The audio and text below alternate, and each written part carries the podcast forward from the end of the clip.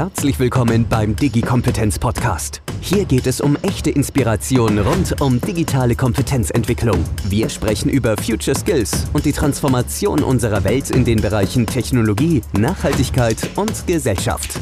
Ihre Podcast-Hosts Anne Koak und Philipp Ramin begrüßen jede Woche inspirierende Menschen, die wirklich etwas zu sagen haben. Und das aus den unterschiedlichsten Sichtweisen der Wirtschaft, der Wissenschaft, der Politik und der Gesellschaft. Digi-Kompetenz. Lassen Sie sich von den führenden Thought Leaders jede Woche aufs Neue inspirieren. Produziert von i40.de. Herzlich willkommen, liebe Zuhörerinnen und Zuhörer. Sie hören den Digi-Kompetenz-Podcast mit Anne Quark und Philipp Ramin. Ja, und heute sprechen wir mit Dr. Isabel Hormann. Sie ist Head of Organizational Change Allianz Te Technology. Nach dem Abitur hatte Isabel eine Ausbildung bei Airbus, äh, damals EADS, mit Auslandsaufenthalten in London und Paris gemacht. Und das reichte ihr leider gar nicht ganz. Und zum Glück hatte sie super Mentoren, die sie darin bestärkten, einfach weiterzumachen. Dann kam es dazu, dass sie dann BWL an der LMU studiert hat. Parallel bewarb sie sich für ein Zweitstudium am CDTM, Center for Digital Technology Management, Joint Venture von der TU München und LMU München. Und das war für ihre Zukunft, sagt sie, wegweisend. Erstens, weil sie ihre Leidenschaft entdeckte, an der Schnittstelle von Technik und Wirtschaft zu arbeiten. Und zweitens, weil sie Zugang zu einer lebenslangen Wahnsinns-Community von gleichgesinnten, hochmotivierten Leuten bekam, die interdisziplinär und praxisorientiert arbeiten und spannende Themen vorantreiben wollen. Sind sogar viele, viele Einhörner aus dieser Situation hervorgegangen. Promoviert hat sie in Organizational Learning und Changing Complex, Complex Systems Development und hat sich beschäftigt mit Organ Organisationen, die komplexe Systeme herstellen, von drastischen Fehlschlägen lernen oder wie sie System Integration Capabilities aufbauen. Und seit acht Jahren ist sie mittlerweile bei Allianz Technology und seit Anfang 2022 Head of Organizational Change Allianz Technology. Isabel hat also ein kleines Geheimnis. Als Kind hat sie am liebsten mit Kampfflugzeugen gespielt und ihre Katze durfte dabei als Flugzeugträger herhalten. Und auch heute greift sie in den Zimmern ihrer Kinder eher zu den PS-starken Spielzeugen als zu den Barbies. Herzlich willkommen, liebe Isabel. Hallo Anne, hallo Philipp, vielen Dank. Also Isabel, eine Katze als Flugzeugträger, das ist schon sehr, sehr innovativ. Was hat dich als Kind besonders an Kampfflugzeugen fasziniert? Und könnte es sein, dass diese Faszination für alles Fliegende dich mindestens bis zur Doktorarbeit begleitet hat? Ja, definitiv, mindestens bis dorthin. Ja, ähm, ich glaube, das, das war so eine Art frühkindliche Prägung, wie bei so einem kleinen Entchen. Äh, meine Mutter war in der äh, Verteidigungsindustrie aktiv und ähm, ich habe mich einfach als Kind schon auf Luftfahrtshows rumgetrieben und mit diesen kleinen äh, äh Kampffliegern gespielt und ja, dann kam die Katze daher und die musste dann natürlich auch mitmachen. Und so kam eins zum anderen. Und äh, ja, das ist einfach, äh, ist geblieben, die Liebe zur, zur Luftfahrt und ähm, auch die Liebe zu den Katzen natürlich oder zu den Tieren allgemein. Isabel, von der Teamarbeit mit der Katze zu dem Essen. Also wir haben bei der Recherche irgendwas ganz Interessantes herausgefunden. Du hattest mal eine Verbindung zwischen Sushi und Change Management hergestellt. Also wie kamst du da drauf und was genau war das? Ach, im Grunde genommen ähm, kam das aus einem Teamworkshop heraus. Wir hatten einen, äh, mit unserem Organizational Change Team ähm, einen Workshop, in dem wir uns äh, die Karten gelegt haben über die Zukunft und ähm, wollten dann natürlich auch ein schönes Abendevent einbauen.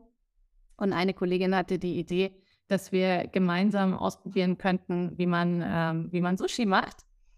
Und ähm, während wir dann da saßen und mühsam unsere Sushi-Röllchen äh, nicht gerollt haben, das haben wir gelernt, man rollt Sushi nicht, sondern man drückt Sushi, äh, sind uns natürlich einige lustige ähm, äh, Parallelen eingefallen zwischen dem, äh, zwischen dem Sushi und, äh, und dem Change Management. Zum Beispiel, dass ähm, es manchmal weniger mehr ist. Ähm, die Anzahl der Zutaten, je mehr äh, Zutaten man reintut, desto voller wird es, desto komplexer wird es. Komplexität ist nie gut. Und ähm, das ist äh, zum Beispiel was, was die beiden miteinander gemein haben. Jetzt ist ja dieser ganze Change-Management-Begriff, Change, ein sehr ja, schillernder Begriff in den letzten Jahren gewesen und es wurden viele Bücher nochmal geschrieben und es wurde viel diskutiert auf Konferenzen und Kongressen. Ähm, wie stehst du zu diesem Begriff? Was ist für dich die Essenz? Was ist, was ist neu? Was ist eigentlich immer so das Gleiche geblieben? Was ist für dich die Essenz vielleicht auch hinter dem ganzen Thema? Die Essenz an Change Management Thema. Ähm, Im Grunde genommen ist, ist Change Management eine total einfache Sache aus meiner Sicht, weil Change Management im Grunde genommen immer darauf abzielt, die Stakeholder im Blick zu behalten und äh, zu berücksichtigen. Und zwar nicht nur, wenn ein, wenn ein Produkt schon fertiggestellt ist und dann sozusagen an den Mann gebracht werden muss, sondern auch schon ähm, als Inputfaktor berücksichtigt werden soll. Also was brauchen die Stakeholder ähm, oder was wollen sie gar nicht?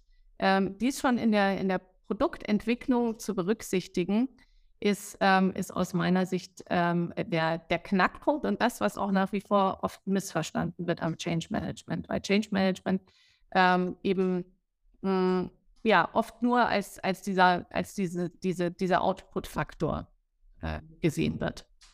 Jetzt haben wir natürlich heutzutage auch Wandel, nicht nur jetzt in der Produktentwicklung, sondern in allen anderen Bereichen. Ähm, was ist da für dich dein Blickwinkel drauf? Wie muss man Veränderungen in vor allem auch gerade große Organisationen dann entsprechend managen, dass es auch ja eigentlich gar nicht so als etwas Dramatisches, was Negatives gesehen wird, sondern vielleicht auch als etwas Positives? Ja, das ist natürlich das, was man immer als erstes versucht, ähm, äh, den, den Leuten, also den, den, der Zielgruppe klarzumachen, dass Veränderung immer eine Chance ist. Aber wenn man mal ehrlich ist, ähm, Leute, es, also der, der Spruch, Leute mögen keine Veränderung, ist ja falsch. Man, man probiert ständig irgendwas Neues aus. Man probiert neue Kleidung aus, neue Joghurts im Supermarkt das ist alles, ähm, das ist alles nichts, wovor die Menschheit zurückschreckt, sondern äh, was Menschen schwierig finden, ist, verändert zu werden durch externe Einflüsse und kein, keine Mitspracherecht darin zu haben.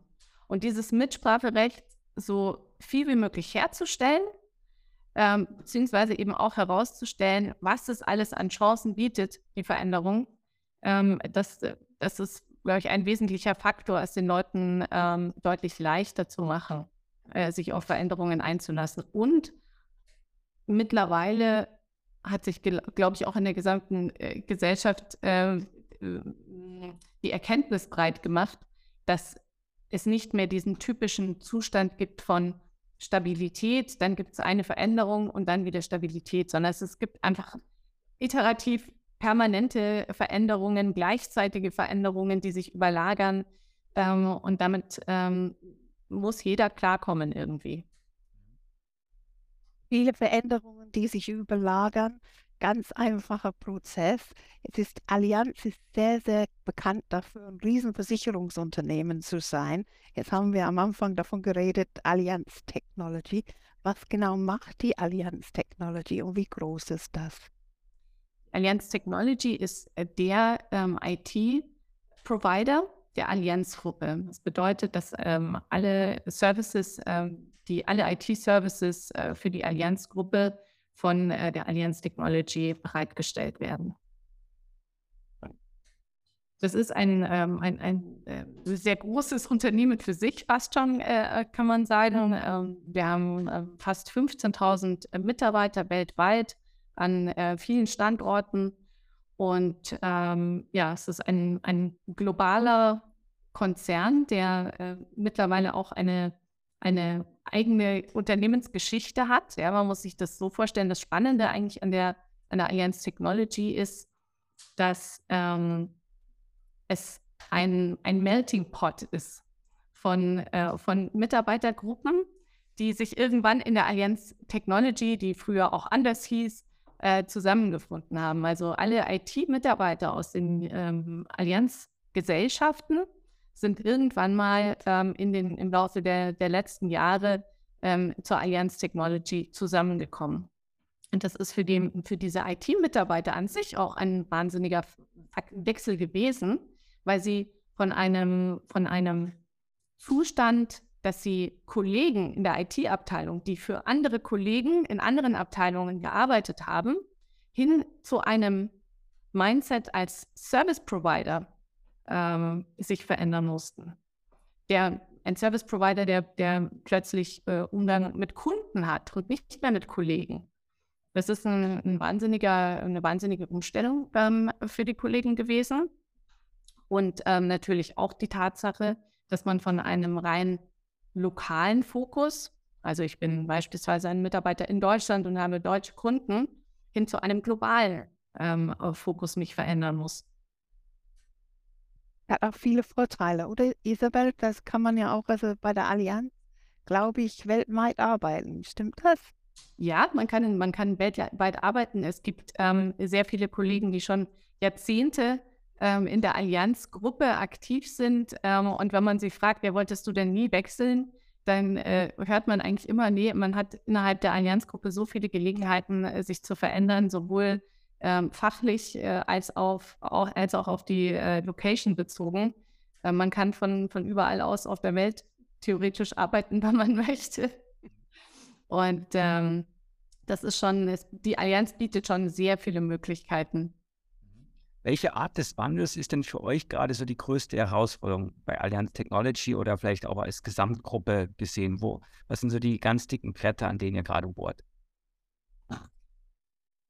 Also rein technologisch gesehen ähm, ist es ähm, wahrscheinlich nach wie vor die Umstellung ähm, auf äh, Cloud-Technologien. Das ist ein, ähm, ein sehr großes Thema. Es ist insgesamt ähm, der ähm, das Bestreben, dass man mehr und mehr automatisiert bzw. einfach vereinfacht. Ähm, dadurch, dass die Allianz ähm, und vor allem jetzt, also ich kann vor allem für die Allianz Technology sprechen, ähm, eben ein, ein äh, sehr großer Konzern ist, ähm, äh, gibt es einfach Komplexitäten, die sich durch die Historie gebildet haben, die man nach und nach abschaffen muss, um, ähm, um als äh, Organisation noch handlungsfähig zu sein. Das sind so die, ähm, die großen Themen im Moment. Vereinfachung, ähm, Standardisierung, Harmonisierung.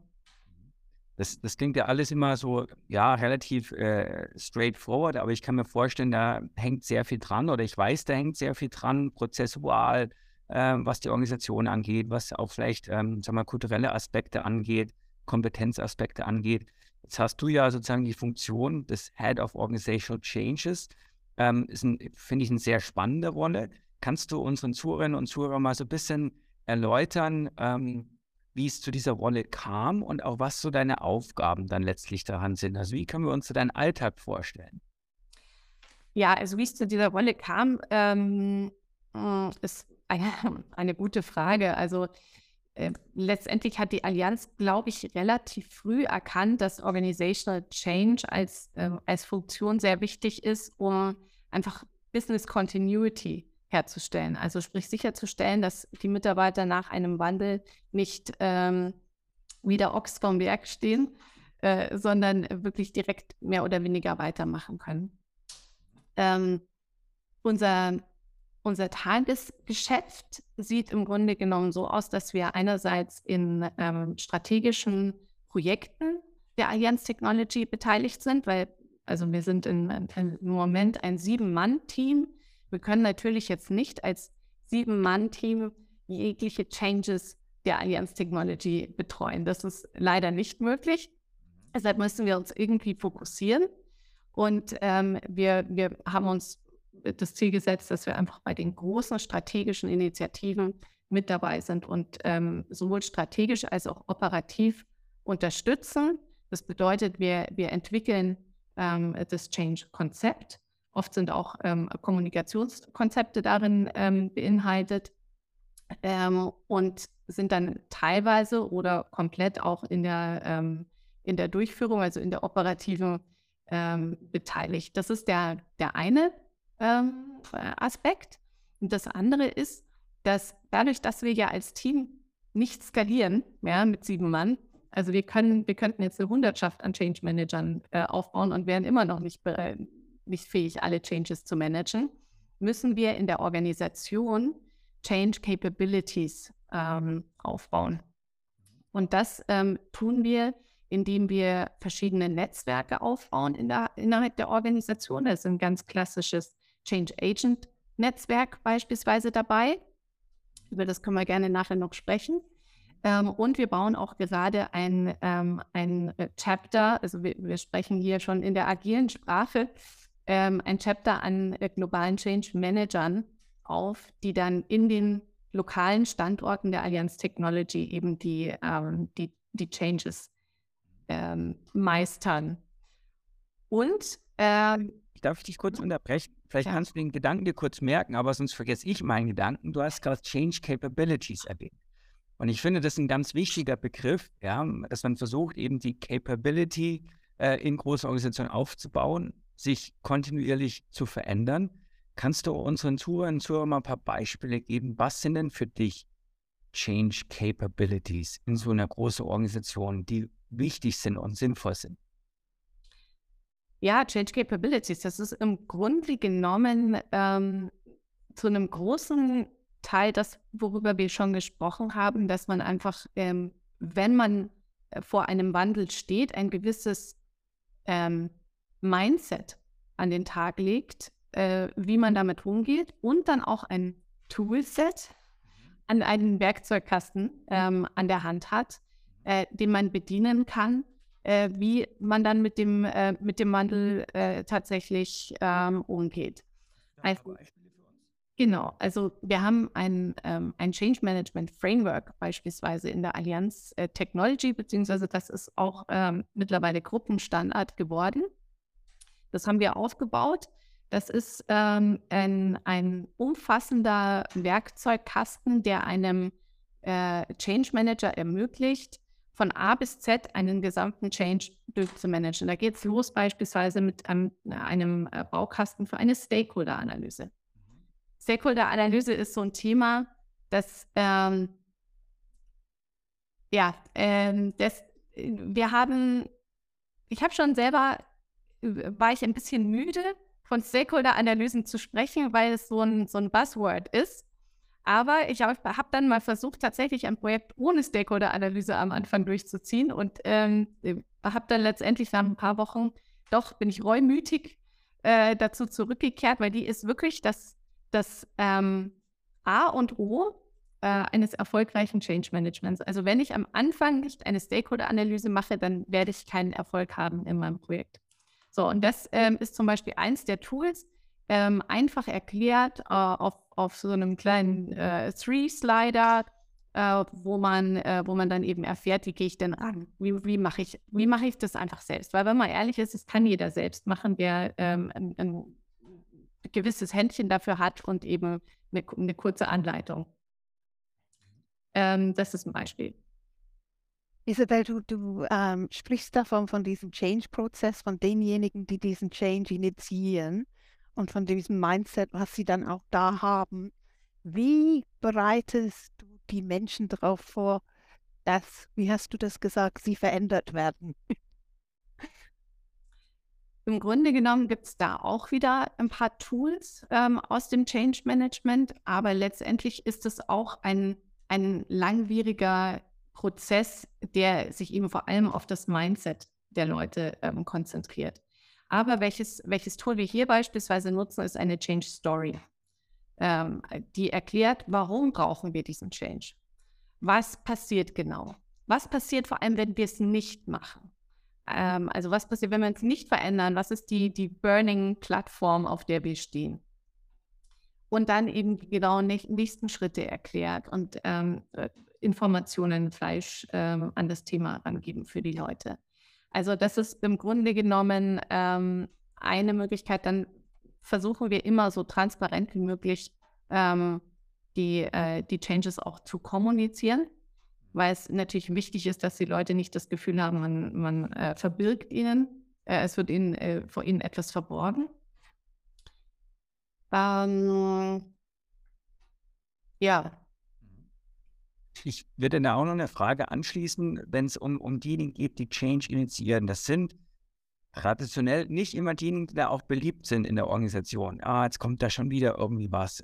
Wie kann man denn, wie kann man das einerseits schaffen, dass eben Change da wirklich auch, oder dass diejenigen, die Change initiieren, auch Unterstützung bekommen und dass das auch vielleicht sozusagen so eine Art, ähm, ja, fast schon ein, auch ein, ein Performance-Indikator wird, dass man eben wirklich kontinuierlich unzufrieden ist und deswegen Dinge in Frage stellt und, und Dinge verändern möchte, dass dann wirklich auch so eine gewisse Natürlichkeit in eine Organisation eingebaut wird, wie man mit solchen ja, Wandlungsprozessen dann eigentlich auch umgeht. Hast du da Reflexion dazu? Ja, ich glaube, der Performance-Indikator an sich ist, ähm, ist schon da, beziehungsweise das, das Wissen und das Verständnis jedes Beteiligten in der Organisation, dass man sich verändern muss, dass die Organisation sich verändern muss. Keiner ähm, wehrt sich grundsätzlich dagegen, dass es Veränderungen gibt. Die Leute wehren sich gegen, gegen Veränderungen, die sie nicht verstehen oder äh, Veränderungen, ähm, die sie ja teilweise auch nicht, nicht mittragen. Da hat man dann die, die Möglichkeit, es ihnen, ihnen zu erklären oder vor allem, wenn irgendwie möglich, sie einzubinden. Und da hilft uns beispielsweise unser Change Agent Netzwerk. Ähm, das ist ein, im Grunde genommen ein, eine ähm, Zweibahnstraße. Einerseits ähm, helfen uns die Change Agents, das sind ganz normale Mitarbeiter aus, äh, aus den Abteilungen, aus den Teams, äh, die helfen uns dabei, die Messages in die Organisation zu tragen. Also das sind so typische Kaffeegespräche, Kaffeemaschinengespräche. Äh, und ähm, andererseits agieren sie eben als Temperaturfühler äh, in die Organisation hinein und ähm, sagen dem Management oder äh, demjenigen, der eben die Veränderung ähm, vorantreiben möchte, wie kommt das denn an? Was brauchen wir noch? Wie, wie sehen das die Leute? richtige kleine James Bond-Menschen unterwegs in Sachen Change. Das hört sich sehr, sehr spannend an. Wenn du jetzt von Change redest, da gibt es ja viele Arten von Change. Was sind für dich die wichtigsten Sachen, die dann mit der digitalen Transformation, ähm, die überall dann auch stattfindet, kommen mit Change für die Menschen selber, außer dass die dann also Digitales nutzen müssen? Was meinst du mit den wichtigsten Sachen? Also die wichtigsten Mindset-Geschichten, die die Menschen haben sollten, wirklich so, um, um damit umzugehen, mit dieser ständigen Veränderung. Ja, also auf jeden Fall das, äh, den, den Change einfach so positiv wie möglich zu sehen und vor allem zu sehen, dass man, dass man um Veränderung an sich nicht herumkommt. Dass man vor allem auch um technologische Veränderungen um, um Upskilling, also persönliches Upskilling im technologischen Bereich, nicht herumkommt. Also jeder, der das, ähm, der das versucht zu verhindern, wird aus meiner Sicht über kurz oder lang äh, auf die Nase fallen. Wir sehen das auch an unseren Kindern, die sind schon deutlich, deutlich technikaffiner als wir. Ähm, es ist, äh, wenn wir uns da komplett verschließen, dann äh, machen wir die Tür zu. Wir verstehen nicht mehr unsere Kinder und wir verstehen auch ähm, in, in, in, kürzester Zeit nicht mehr, was, was eigentlich in der Arbeit passiert. Und das ist aus meiner Sicht ein, ähm, ein Thema, was auch alle, ähm, alle Menschen verstehen müssen, die nicht unmittelbar in der IT arbeiten. Weil man denkt oft, ja, das geht mich ja nichts an, ich arbeite nicht in der IT, sondern in der Steuerkanzlei oder so. Aber letztendlich wird das nirgendwo Halt machen. Ähm, und diese IT-Affinität und diese Neugierde, ähm, neue technische Sachen auszuprobieren, ähm, die muss sich jeder irgendwie aufbauen, aus meiner Sicht, um, um langfristig erfolgreich zu sein. Du hast es gerade schon angedeutet, also der Change und, und das Lernen, das Upskilling, Reskilling, das gehört zusammen und freut uns sehr, dass du im Digi-Kompetenz-Podcast genau das Statement auch so machst. ähm, aber in so einer großen Organisation wie jetzt bei der Allianz, ähm, wie schafft ihr es denn, dass das Thema Lernen, sich kontinuierlich mit neuen Dingen auseinandersetzt, um eben den Change mitgehen zu können, dann wirklich verankert wird und, und ja, vielleicht auch ein Stück weit institutionalisiert wird. Mhm. Also Lernen ist ein, ein riesengroßes Thema bei der Allianz Technology. Ähm, es wird sehr großer Wert darauf gelegt, ähm, dass den Mitarbeitern ähm, ausreichend Zeit eingeräumt wird ähm, für, ähm, für Upskilling bzw. Lernen, was auch immer sie, sie lernen wollen. Es werden vielfältige Plattformen angeboten, äh, auf denen man sich tolle Online-Curricula zusammenstellen kann. Es gibt jetzt nach, nach der Pandemie auch äh, wieder Face-to-Face-Trainings, ähm, ganz viel in, ähm, in, in, in äh, Richtung ähm, Leadership-Themen, beispielsweise auch für die Führungskräfte gibt es ein verpflichtendes Programm, wo man jedes Jahr auch eine gewisse Anzahl Punkte erreichen muss, ähm, wo übrigens auch ein fester Bestandteil dieses äh, Programms ähm, ein IT-Upskilling ist, egal in welcher ähm, Funktion man tätig ist. Ähm, es werden zusätzlich äh, Peer-to-Peer-Learnings an, äh, oder äh, Gruppen angeboten. Das Thema Mindfulness ist auch ein ganz wichtiges. Also es geht nicht tatsächlich nur um das fachliche Lernen, sondern auch um, ähm, wie, wie ähm, äh, gehe ich mich mit mir selbst als Person um, um das alles, diesen ganzen Wahnsinn, den wir uns bewegen in dieser Welt, ähm, bewältigen zu können. Ähm, dafür gibt es beispielsweise ein eigenes Mindfulness-Programm bei uns. Ähm, alle möglichen äh, Sachen. Also das ist äh, ein sehr wichtiges Thema bei der Allianz. Jetzt haben, haben wir auch geredet von vielen, vielen, vielen Programmen, wo man dann auch lernen kann. Wie schafft man das, dass die Menschen in diesen Zeiten ja Zeit haben zum Lernen?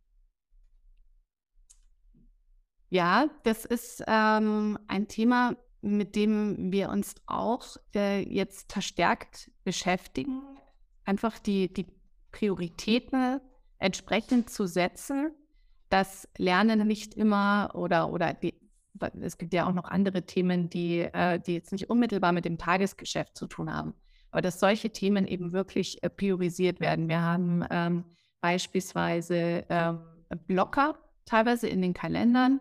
Es gibt ähm, äh, einen Meeting-Free Friday Morning, den man ähm, sich in den Ka äh, im Kalender blocken kann, um zum Beispiel solche Lernthemen ähm, zu ähm, äh, äh, eben anzugehen im Rahmen von unserer Ways of Working Initiative.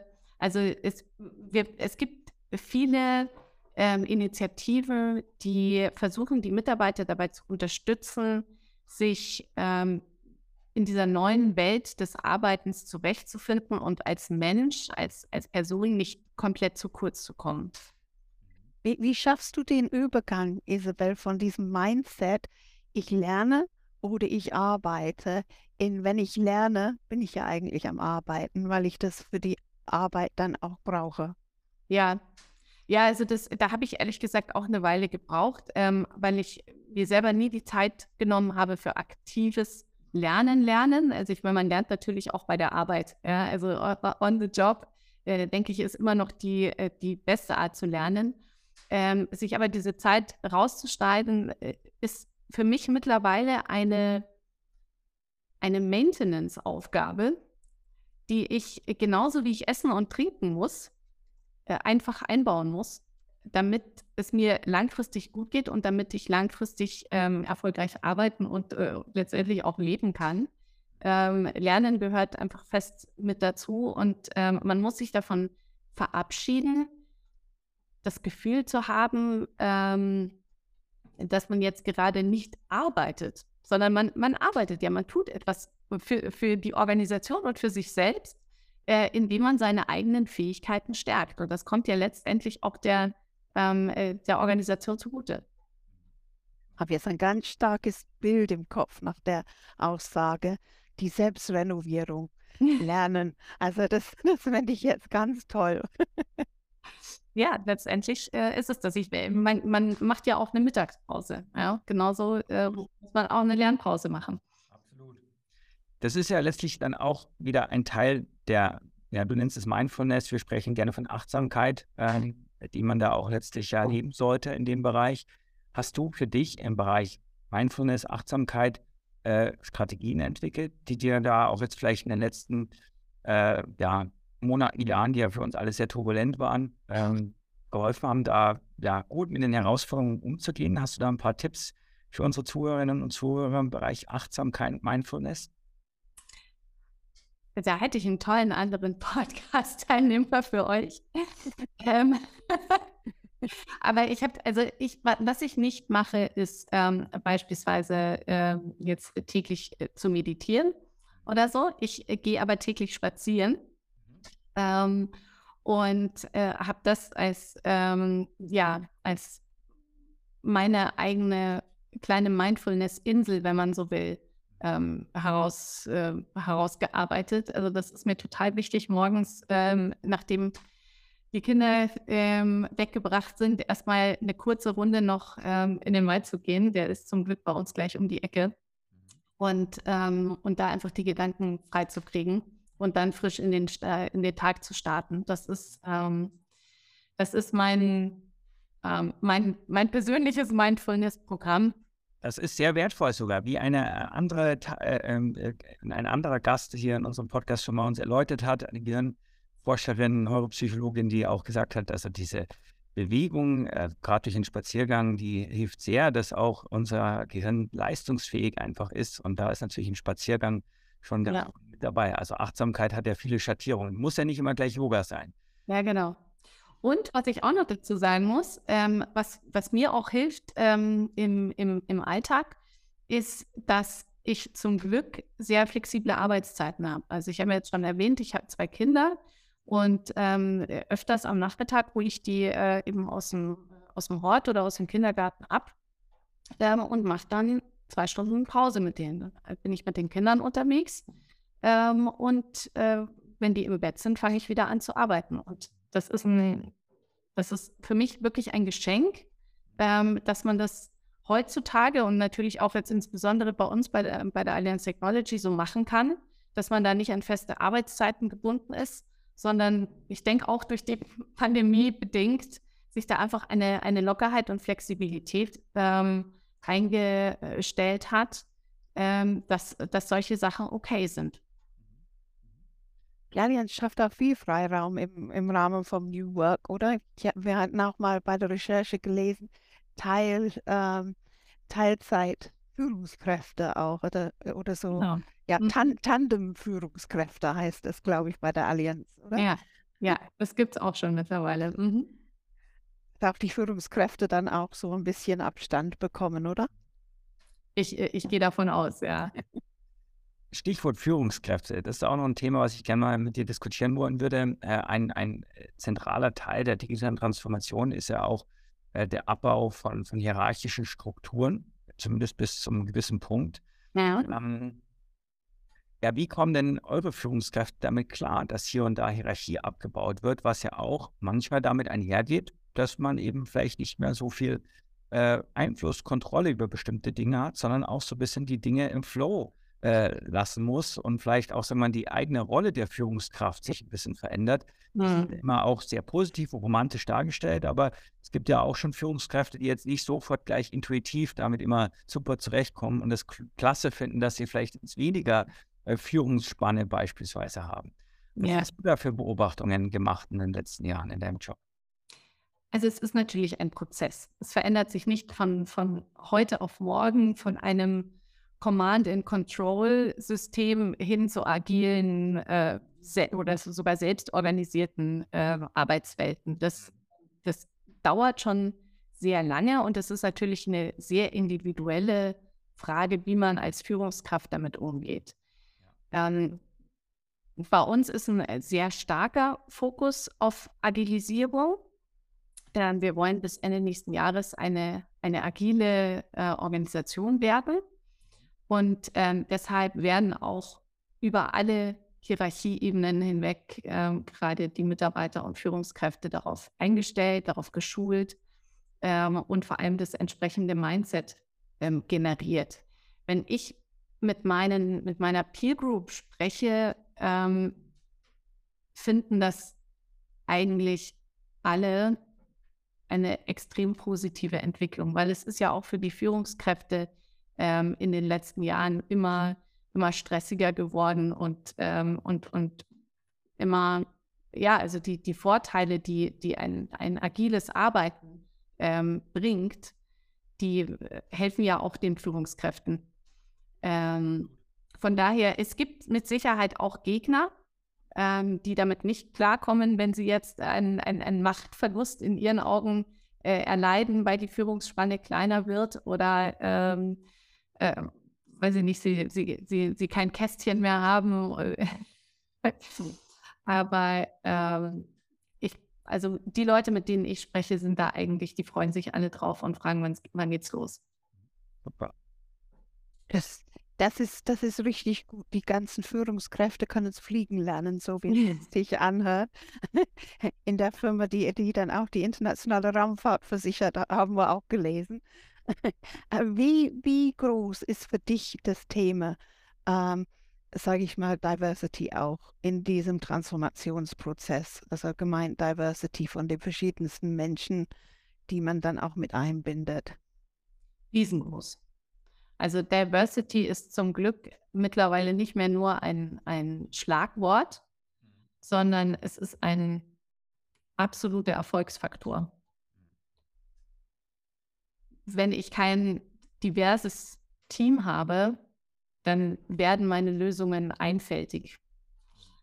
Und ähm, von daher ist ähm, bei uns ein, ein, sehr hoher Fokus, nicht nur natürlich auf den, den Diversity-Klassiker äh, in Bezug auf Frauen in, in Führungspositionen, äh, sondern alle Arten von, von Diversity, die, ähm, die, die man eben unbedingt stärken muss, ähm, um in, in einer äh, Organisation wirklich ein, ein, ja, ein, ein kreatives ähm, und, ja, und handlungsfähiges ähm, äh, Team zusammenzustellen.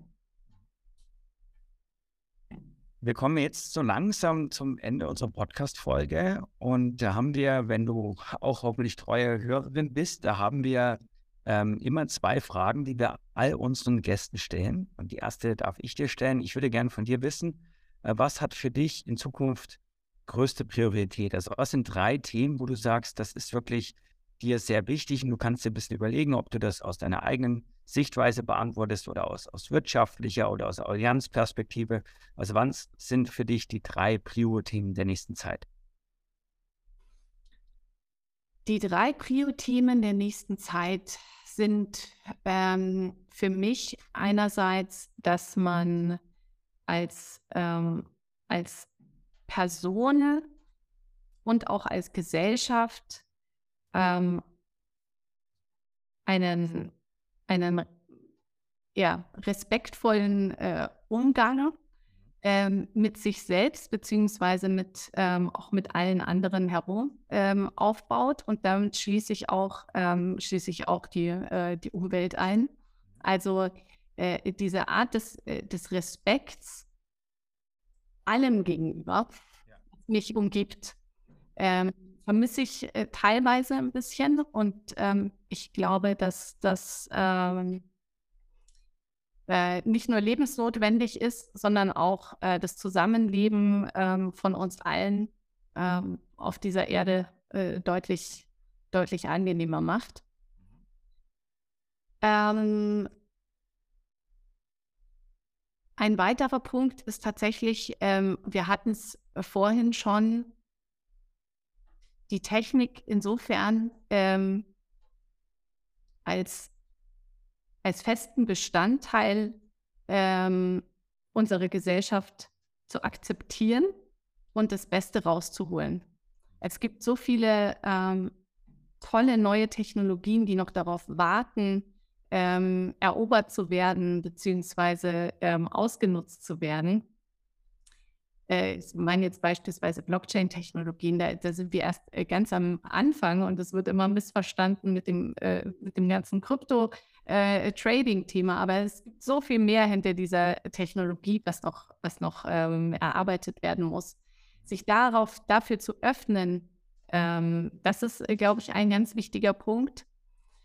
Und das Dritte, das ist jetzt wirklich ein, ein persönlicher Eindruck, ähm, der sich aus meinem Leben aktuell ähm, so herausgibt. Äh, es, es passiert so viel Schlimmes auf der Welt, was wir äh, natürlich alle gemeinsam ähm, versuchen müssen zu, ähm, zu verbessern. Aber für die kleinen Dinge im, im, im eigenen Leben sollte man mit einer gewissen Lockerheit herangehen und nicht alles so ernst nehmen und ähm, nicht alles als Mega-Drama bewerten, wenn mal irgendwas schief läuft, sei es im, im Job oder privat. Ähm, letztendlich äh, sind, das, sind das alles kleine Bestandteile in einem Leben und äh, ich glaube, man muss sich ab und zu auch mal ein bisschen locker machen und das große Ganze sehen. Das ist wirklich sehr, sehr schön. Habe eine Tasse zu Hause, da steht drauf nur Drama, Lama. genau. Also, liebe Isabel, meine letzte Frage an dich ist, ähm, welche drei Sachen würdest du empfehlen, sollten wir unbedingt lernen für die Zukunft?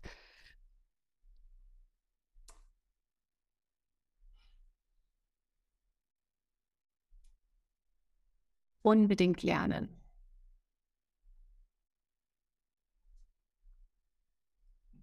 einen eigenen Weg mit Veränderungen äh, umzugehen. Das muss ich jetzt als Change natürlich sagen. Ja? Also jeder braucht seine eigene äh, Change-Strategie, die er aus, dem, aus der Schublade holt, ähm, damit äh, der, der nächste Change ihn nicht äh, komplett aus dem, äh, aus dem Konzept wirft.